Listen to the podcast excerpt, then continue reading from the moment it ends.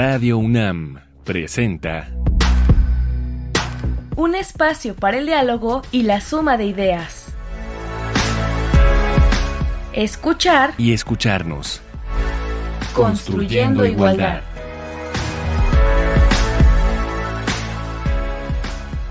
Esto es escuchar y escucharnos. Les damos la bienvenida.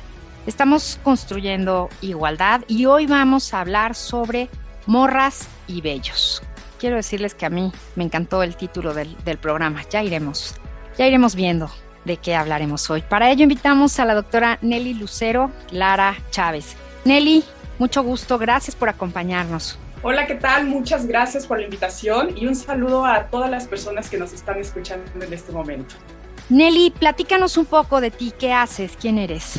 Claro, bueno, pues como bien lo señalaban, mi nombre es Nelly Lucero Lara, yo soy eh, profesora universitaria en la Facultad de Ciencias Políticas y Sociales, soy una mujer feminista que se dedica también a hacer investigación y soy una apasionada del conocimiento y de la transformación social. Muy bien, bienvenida a escuchar y escucharnos. Muchas gracias. Pues como les dije al inicio, vamos a hablar hoy sobre morras y bellos. Estamos viendo últimamente en la calle, en las facultades, en, nuestras familias, ¿no? Tal vez con las mujeres jóvenes, un cambio, un cambio en, en la manera de expresarse, un cambio en la manera de vivir los cuerpos. Bueno, preparamos una pequeña introducción, vamos a escucharla.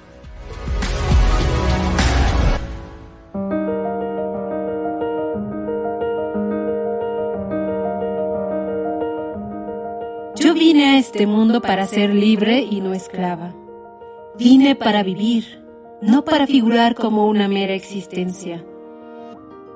Vivo para ser persona y no objeto.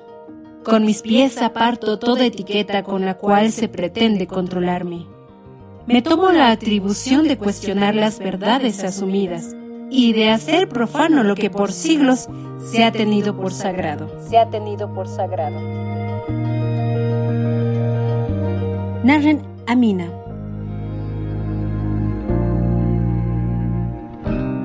Narren Amina. Es musulmana por elección, feminista periodista, escritora, mamá soltera y activista en la promoción de las mujeres. Mujeres en movimiento.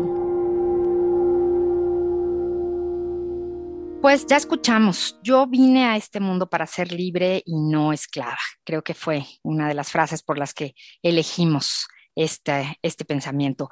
Y justamente, ¿qué tan libres y qué tan no esclavas hemos sido y son ahora las mujeres? Y pregunto esto con respecto a nuestros cuerpos, ¿no? a la manera en que nos vemos, nos tratamos, nos presentamos a, a las demás personas. Y quiero comenzar por preguntarte, Nelly, ¿existe el cuerpo ideal, que es esto que a veces nos, nos atormenta y nos persigue muchísimo?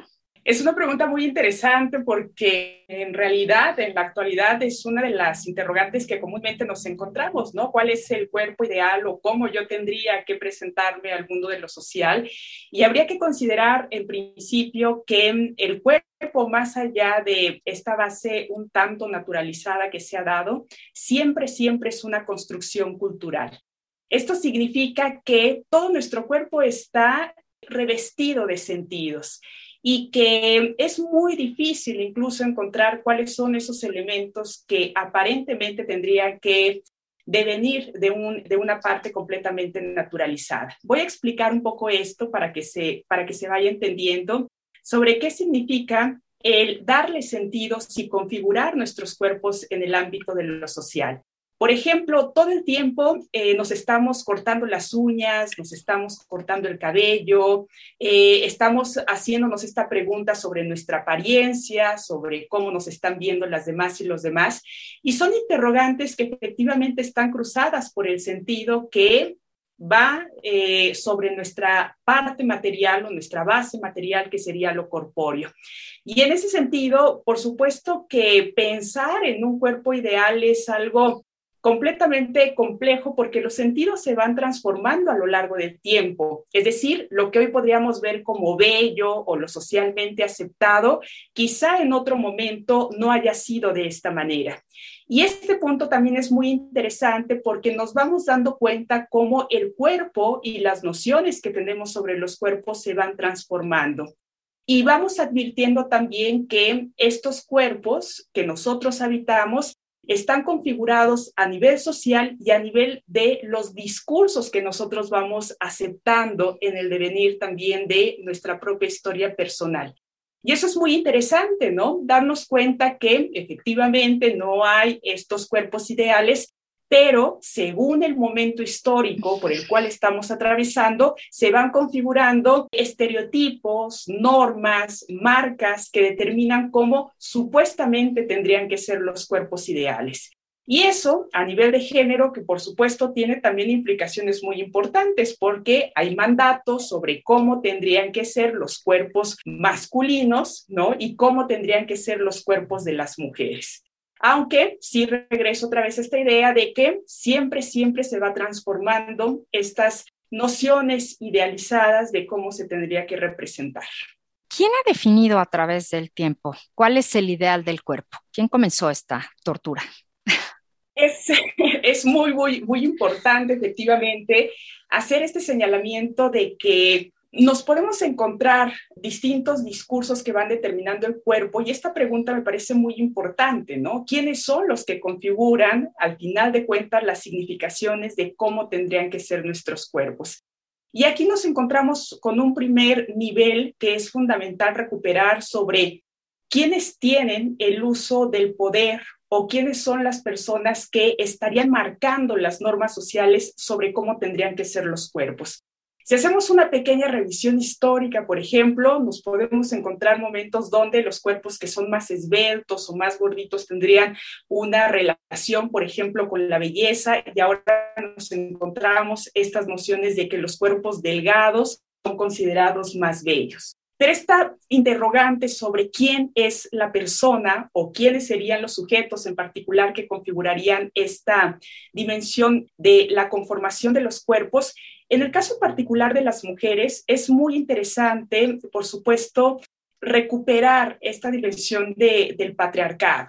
Es decir, que vivimos en sociedades que configuran una noción diferenciada para las mujeres y los hombres y que en muy pocas ocasiones a las mujeres se nos ha permitido el tomar las decisiones sobre cómo queremos ir configurando nuestros cuerpos.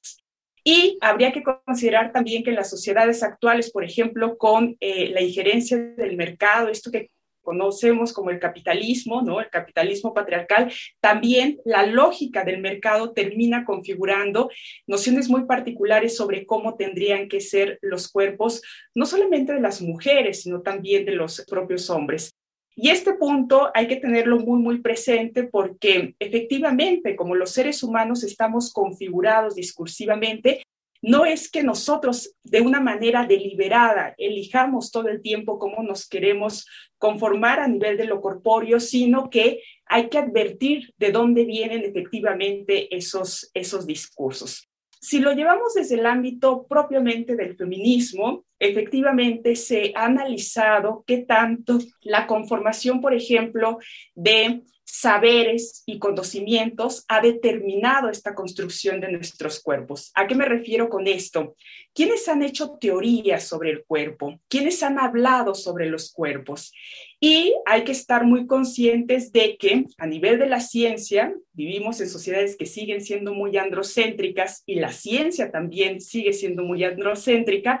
Entonces, quienes han determinado en gran medida cómo tendría que ser la representación y la conformación de los cuerpos de las mujeres está permeado en gran medida por una mirada masculina que va a hacer un señalamiento sobre lo que significa la feminidad, sobre lo que significa la belleza, sobre cuáles serían los cuerpos ideales. Y esto evidentemente nos hace una gran pregunta y nos interpela a las mujeres sobre qué vamos a modificar y qué nuevos sentidos o qué preguntas nos estamos haciendo para que nuestros cuerpos no estén determinados por los otros y no estén interpelados tampoco a nivel de poder por otros sujetos que nos digan cómo tendríamos que estar vinculadas con esta base material.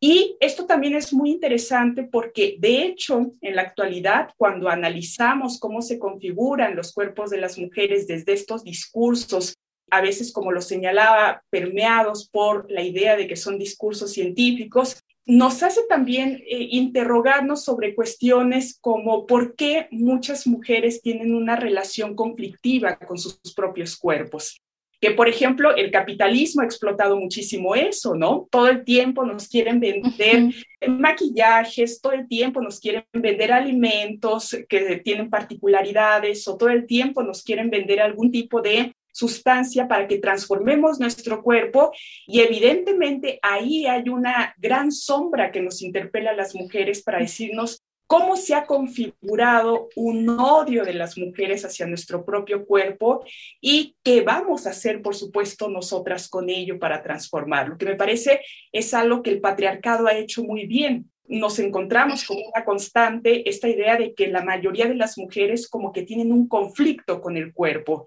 Y me parece que esta apuesta del feminismo por reconciliarnos con nuestros cuerpos con saber que el cuerpo no lo tendría que determinar un otro o un discurso de los demás, sino empezar justamente a reflexionar desde nuestra propia posición y desde nuestra propia subjetividad cómo podemos vincularnos de una manera diferenciada con nosotras mismas.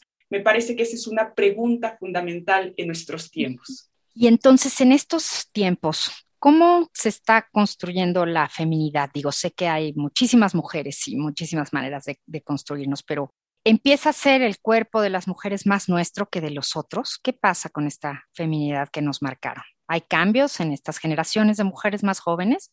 Efectivamente, eh, el modelo de, de feminidad ¿no? que se ha implantado en la actualidad y que tiene por ahí un cierto estereotipo en el cual se exige a las mujeres, entre muchas otras cosas, el ideal de belleza o esto que comentaba como la delgadez, sigue operando todavía. No es que nos hayamos completamente deshecho de esta lectura de imposición y patriarcal de cómo tendrían que ser los cuerpos.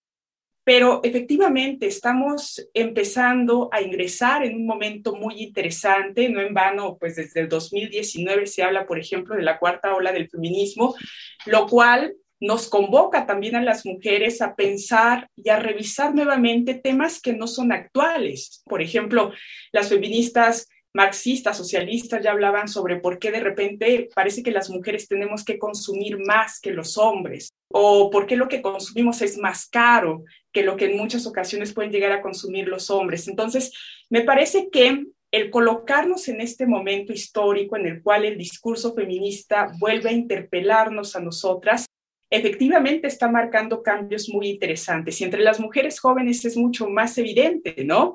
Porque efectivamente uno de los cuestionamientos más importantes tiene que ver justo con el tema que planteaba. ¿Por qué las mujeres tendremos que seguir o tendríamos que haber seguido odiando o no reconciliándonos con nuestros propios cuerpos? Y transformar eso me parece que es una de las luchas más importantes que se está dando en la actualidad, sobre todo por parte de las mujeres jóvenes, porque eso implica no solamente liberarnos de los esquemas de la feminidad y de las imposiciones de cómo tendría que ser representado nuestro cuerpo, sino que plantea efectivamente el abrir la puerta a que las mujeres estemos en el mundo de una manera distinta. Pues vamos a nuestra propuesta musical. Y nos propuso hoy nuestra invitada, la doctora Nelly Lucero Clara Chávez, escuchar la siguiente canción. ¿Qué mujer? de Mare Advertencia Lírica. Mare Advertencia Lírica, cantante mexicana de rap, activista social, feminista, de origen zapoteco, cuyos versos hablan siempre sobre temas de género, derechos humanos, derechos de los pueblos originarios y situaciones políticas y sociales de México. Toda una lección cada canción de Mare. Vamos a escuchar ¿Qué mujer?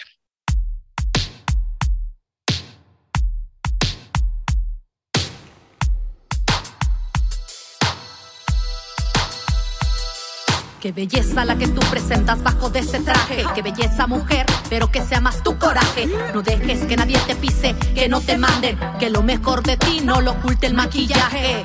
Ya deja de tragarte la basura sexista. Ya deja de pensar que mejor es quien mejor vista. Ya deja las revistas, lo que tu vida controla. Naciste libre y te hiciste esclava de la moda. ¿Qué importa si el traje entallado es el que te acomoda? Las dos se dieron ya y el hechizo se acaba ahora. Reacciona, deja de ser la novia de. Mejor preocúpate por lo que tú puedes ser.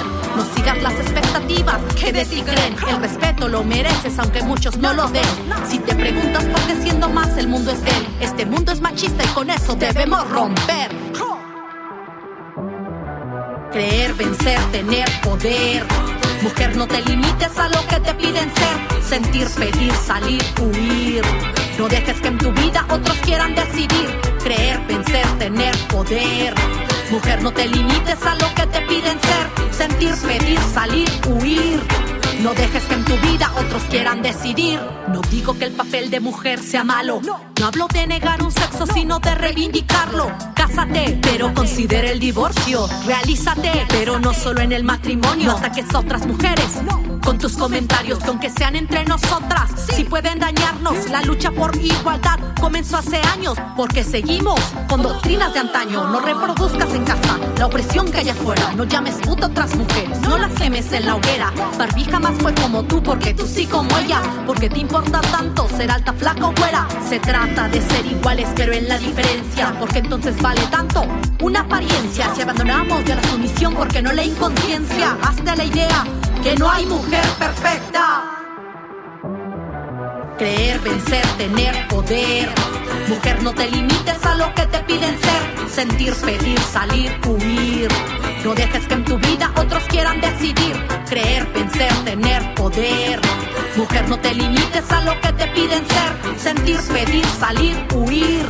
No dejes que en tu vida otros quieran decidir. Liberación femenina, gritamos. ¿Quién se libera? Si sigues esperando el galán de telenovela. Si sigues arrastrando las culpas que cargó Eva. Para quitarte de tus prejuicios, ¿qué es lo que esperas? Te dijeron sin Creer, vencer, tener poder. Mujer, no te limites a lo que te piden ser. Sentir, pedir, salir, huir. No dejes que en tu vida otros quieran decidir. Y sé que Nelly es una apasionada e investigadora del rap, del rap que hacen las mujeres en México. ¿Por qué esta canción? Porque es una canción que justamente plantea este punto en el cual las mujeres nos preguntamos sobre cuáles son nuestros verdaderos deseos y cómo queremos decidir habitar nuestros propios cuerpos. Y esta pregunta que es fundamental para todas y todos, pero sobre todo, por supuesto, para las mujeres, me parece que es una muy buena oportunidad también para que podamos empezar a ver nuestros cuerpos de una manera diferenciada. Y, por ejemplo, con el caso particular de lo que implica esta lectura de los cuerpos de las mujeres vinculadas a, al exceso de cabello, al exceso de vello, ¿no? Que, efectivamente es uno de los temas eh, contemporáneos que, que, también más interpelan a las mujeres. Me parece que nos permite ir más allá de los estereotipos que se han planteado en los medios de comunicación, ¿no? Considerando que, por ejemplo, los medios de comunicación también en su mayoría quienes deciden y quienes son los dueños de los medios son los hombres, entonces darnos cuenta dónde estamos paradas las mujeres y empezar a tomar decisiones desde otros puntos que también nos permitan liberarnos y en ese sentido ser subversivas de alguna manera a estos modelos de opresión corporal que recaen sobre todas nosotras. Por eso esa canción me parece importante y además de que pues la interpreta una mujer rapera, lo que significa para las mujeres tomar la palabra en el espacio público y tomarla de una manera creativa para llevar un mensaje a distintos espacios, me parece que es muy valioso lo que se hace también musicalmente. Y justo en el tema de nuestro programa de hoy, el vello corporal, ¿por qué se considera como algo negativo en las mujeres? Pues en realidad hay que tomar en cuenta que el vello en las mujeres es también algo que ha enfrentado distintas significaciones, ¿no? Si revisamos un poco la historia, eso desde la Grecia antigua, Persia, pasamos por, por China, nos vamos a dar cuenta que el significado que tenía el vello no es el significado que nos encontramos en la actualidad.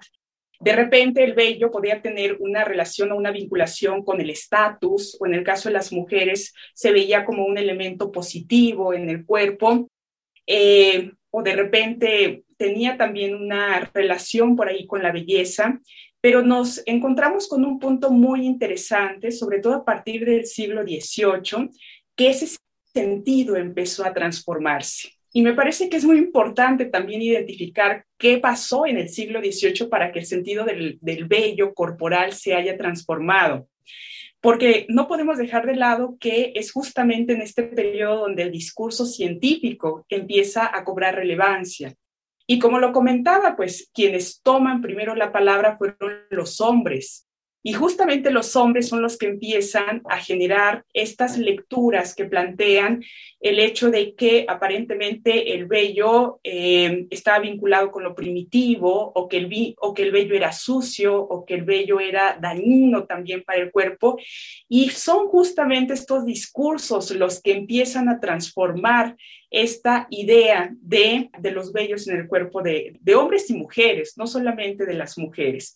Pero pasa algo muy, muy importante, sobre todo en el siglo XIX, donde ya se convierte en una imposición femenina. Es decir, estos discursos que se habían generado desde la modernidad ya recaen sobre todo en el cuerpo de las mujeres. Y a partir de ese momento, el ver a una mujer con vello ya fue leído como algo completamente negativo. En el siglo XX, justamente con esta intersección tan interesante que existe entre el patriarcado y el capitalismo, cuando se empiezan a vender, por ejemplo, productos para la depilación, cuando se empiezan a vender eh, rastrillos, cremas, ya se impone ahora sí la idea de que las mujeres tendrían que eliminar completamente el vello corporal y que una mujer y que los modelos de feminidad actuales van a estar vinculados con personas que van a eliminar completamente el vello de sus cuerpos.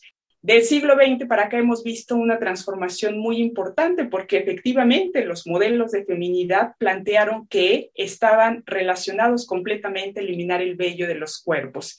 Y en el caso de las mujeres, por supuesto que atraviesa también distintos espacios en los cuales se va a acentuar esta idea de que se tendrían que estar rasurando, por ejemplo, las axilas, por ejemplo, las piernas. Y otro punto que también empezó a cobrar como mayor relevancia fue el pubis. Y es muy interesante también lo que sucede con esta idea de la depilación de los genitales de las mujeres, porque el feminismo también lo ha analizado, qué implicaciones tiene esta obsesión del patriarcado capitalista de querer pubis completamente rasurados, ¿no? Y hay por ahí interpretaciones que plantean que podría estar vinculado también a una configuración patriarcal de querer ver a las mujeres de forma infantilizada, es decir, mujeres que no llegan a la edad adulta y que esto podría ser entonces un marcador también de nuestro tiempo de cómo el rasurado del cuerpo de las mujeres es sobre todo un ejercicio de opresión y de violencia para convertir nuevamente a las mujeres como sujetas de tutelaje, que justamente es la gran lucha feminista que se ha dado desde la modernidad. Y entonces con esto que nos dices, pienso, pienso yo, que estos cambios, ¿no? En esta cuarta ola y, estos cambios también en el físico y en el manejo del vello corporal de, de, las mujeres más jóvenes, de las morras, como las conocemos ahora. Es un mensaje, ¿no? Es también un mensaje que están, que están lanzando, es una reivindicación de sus cuerpos. Claro, efectivamente, cuando las mujeres nos apropiamos de nuestra base material y de nuestros cuerpos, siempre, siempre estamos mandando un, un mensaje y en este caso particular de plantear que las mujeres, las morras, se oponen a estos modelos estereotipados, efectivamente que en el fondo está un no, decirle un no al patriarcado y decirle un no a esos esquemas, esas normas que se han planteado. Y esto es potentísimo, porque si algo nos han enseñado a las mujeres es justamente a no plantearnos desde, desde la negación, ¿no? Sino que aparentemente siempre tendríamos que aceptar todo lo que se nos envía. el hecho de que esta cuarta ola esté permitiendo que las mujeres se reapropien también de su cuerpo, me parece que está también vinculado con el hecho de la apropiación de su subjetividad, porque el cuerpo no solamente es esta base material, sino que también está atravesado con la dimensión de que nuestro cuerpo se expresan nuestros sentimientos, se expresan nuestras emociones es decir, hay una complejidad que va acompañando al cuerpo y el hecho de que las mujeres digan con su cuerpo que no van a seguir las normas, esto implica que a nivel de subjetividad y de la percepción que tienen sobre sí mismas, también hay cambios muy, muy importantes. No en vano, por ahí podemos observarlo con el Me Too, ¿no? Que el Me Too de repente se convierte en una expresión de no queremos vincularnos amorosamente como se ha hecho en otros momentos ya no desde la desigualdad. ¿Y cómo nos vinculamos con los demás? Pues con nuestros cuerpos. Ahí es donde se pone en juego efectivamente esta dimensión de la subjetividad. Entonces, me parece que es una complejidad lo que implica este rechazo que las morras están haciendo a los mandatos que recaen sobre su cuerpo, sino también a no aceptar lo que se impone a nivel de subjetividad. Entonces, ese no, es decir, yo decido sobre mi cuerpo, que al final es lo que queremos y lo que buscamos, la decisión de cada mujer en todos los sentidos sobre su cuerpo. Así es, y que es la gran apuesta del feminismo desde hace tres siglos y que ahí seguimos trabajando. Pues muchísimas gracias a la doctora Nelly Lucero, Clara Chávez, por estar hoy acompañándonos en este programa de escuchar y escucharnos. Gracias, Nelly. Muchas gracias por la invitación y muchas gracias a todos quienes nos escuchan.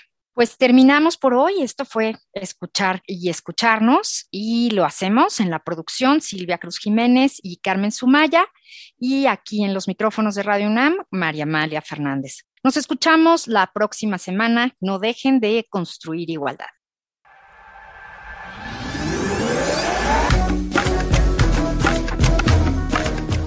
Palabrascopio.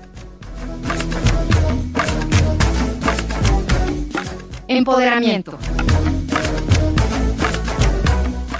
Adquisición de poder e independencia por parte de un grupo o colectivo social que se encuentra en situación de desigualdad, mediante la toma de conciencia del poder que ostentan de manera individual y colectiva, así como de su capacidad y legitimidad para actuar en la esfera pública y para acceder a los recursos y tomas de decisiones. Diccionario Activista, Secretaría de Igualdad, Juventudes Socialistas de Madrid.